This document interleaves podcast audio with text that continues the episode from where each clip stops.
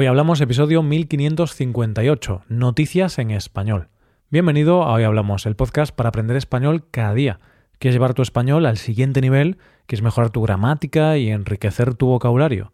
Te animo a hacerte suscriptor premium para acceder a un montón de contenido para usar en tu rutina de estudio. Puedes hacerte suscriptor premium en nuestra web, hoyhablamos.com. Hola oyente, ¿cómo estás? Hoy es jueves y nos toca hablar de noticias empezaremos resolviendo un misterio a través del ADN. Después conoceremos el lugar más inaccesible del planeta y terminaremos con unos objetos encontrados en el fondo del mar. Hoy hablamos de noticias en español. Es curioso el tema de que una vez te vuelves famoso ya no tienes intimidad.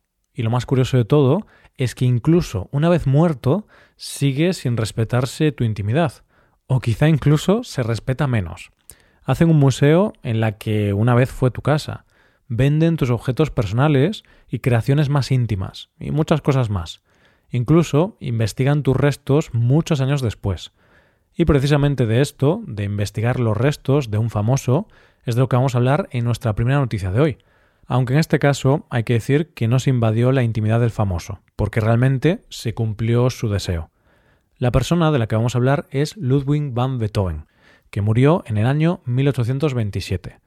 Dos años antes de su muerte, él dejó escrita una carta a sus hermanos conocida como el Testamento de Heiligenstadt. Nunca llegó a enviarla, se encontró años después de su muerte, y en ella decía que le gustaría que cuando muriera lo viera un médico y describiera su enfermedad al mundo. Esto no pasó, porque cuando se encontró la carta, el pobre de Beethoven ya llevaba dos años muerto.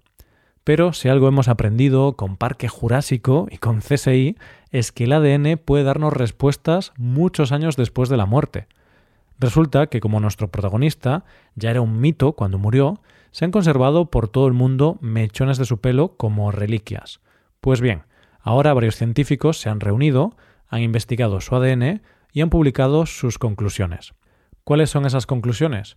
Una de las cosas más características de Beethoven era su sordera que le apareció de forma repentina cuando tenía 26 años y que fue causa de un gran pesar para él.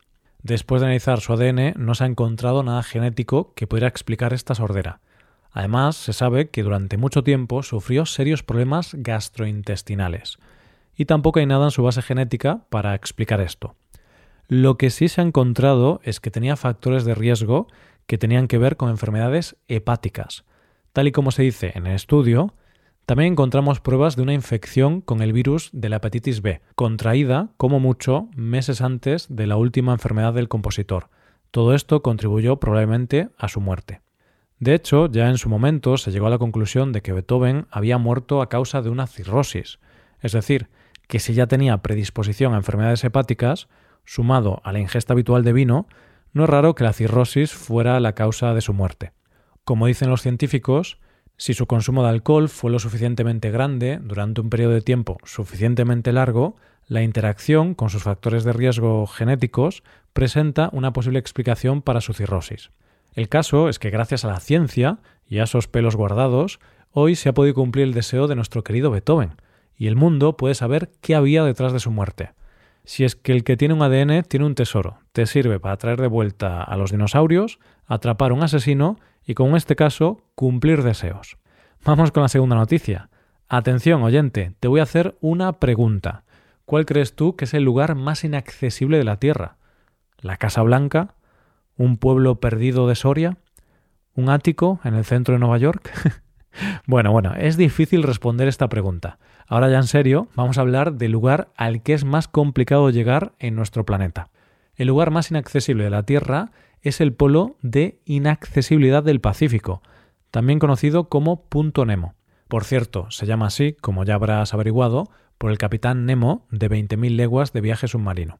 ¿Dónde se encuentra este punto Nemo? Para encontrarlo tendríamos que ir al sur del Océano Pacífico, a unos 2.688 kilómetros de la Antártida y de varias pequeñas islas oceánicas.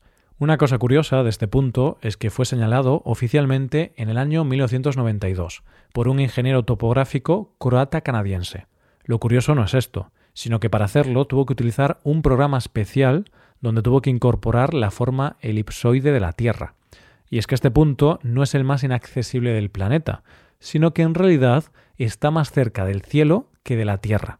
Es decir, que los humanos más cercanos son los astronautas, ya que la Estación Espacial Internacional orbita la Tierra a un máximo de 416 kilómetros, mientras que la masa terrestre habitada, más cercana, está a más de 2.700 kilómetros.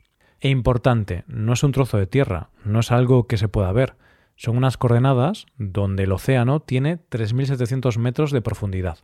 Y es por eso que vas a entender el sentido de lo que te voy a contar a continuación, porque en ese fondo marino hay muchas cosas, pero entre todas esas cosas hay chatarra, por llamarlo de alguna manera. Pero no es una chatarra cualquiera, allí hay chatarra espacial. De hecho, ese punto es un cementerio de satélites. Se calcula que desde el año 1971, en este punto Nemo, se han arrojado 263 restos espaciales, donde hay chatarra tan ilustre como trozos de la Estación Espacial Mir. Es más, la Estación Espacial Internacional que la NASA anunció que va a retirar en el año 2030 también tendrá como destino final este lugar. Y lo que queda por llegar, porque se calcula que orbitando la Tierra hay unos 23.000 trozos de basura de más de 10 centímetros. Así que ya ves, oyente, no solo hemos conocido el lugar más inaccesible de la Tierra, sino el lugar a donde van a morir todos los satélites inservibles. ¿No te parece que hay algo de poético en que esa chatarra ha estado en lo más alto y en lo más bajo del mundo? Llegamos a la última noticia del día. El fondo del mar es un lugar que desde pequeño me ha fascinado a la vez que me ha inquietado. Es un lugar misterioso, oscuro, inaccesible y a la vez lleno de belleza, de magia, de misterios y de secretos y tesoros guardados. Y de algo encontrado en el fondo del mar es de lo que vamos a hablar en nuestra última noticia de hoy. Para esta noticia nos tenemos que ir al mar de Waden, cerca de la isla de Texel, a más de 100 kilómetros de Ámsterdam. Además, tenemos que trasladarnos a un año próximo al 1650. En ese momento y en ese lugar se produce el naufragio de un buque mercante. No se sabe el nombre del buque, pero cuando se descubrió este naufragio, en el año 2014, se le dio el nombre de Palmhaufrag, que significa el naufragio de Palmwood. Lo cierto es que hoy por hoy no se sabe ni el nombre del barco ni el nombre de los viajeros que iban en la nave. Cuando se descubrió el naufragio se encontraron muchos objetos, pero lo que más llamó la atención de los investigadores fueron dos vestidos, uno de seda y otro plateado. Estos vestidos, como el resto de los objetos, están expuestos en el Museo Capskill de Texel y lo que llama la atención es el buen estado en el que están los vestidos. No olvidemos que llevaban en el fondo del mar desde 1650, es decir, estuvieron casi 400 años en el mar. Esto es sorprendente, porque yo he tenido camisetas que después de un par de lavados he tenido que tirarlas a la basura porque ya estaban rotas. Como dijo la directora artística del museo, la idea de que este vestido estuvo en el fondo del mar durante siglos es una locura. ¿Cómo son estos vestidos?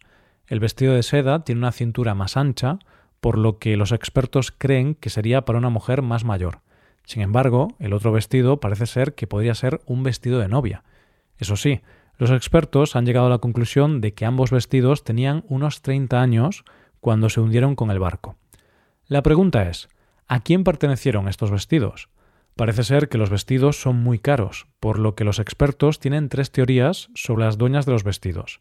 La primera teoría dice que podrían ser parte del vestuario de una compañía teatral que huía de Inglaterra. La segunda teoría dice que podrían pertenecer a la esposa de un embajador y que el barco cubría la ruta que unía Inglaterra con Constantinopla.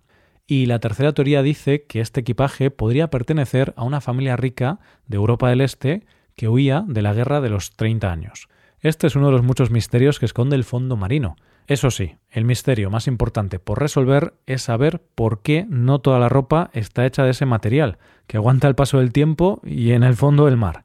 Y esto es todo por hoy, ya llegamos al final del episodio. Antes de acabar, recuerda que puedes utilizar este podcast en tu rutina de aprendizaje, usando las transcripciones, explicaciones y ejercicios que ofrecemos en nuestra web. Para ver ese contenido tienes que hacerte suscriptor premium en hoyhablamos.com. Esto es todo, mañana volvemos con dos nuevos episodios. Lo dicho, nos vemos en los episodios de mañana. Pasa un buen día. Hasta mañana.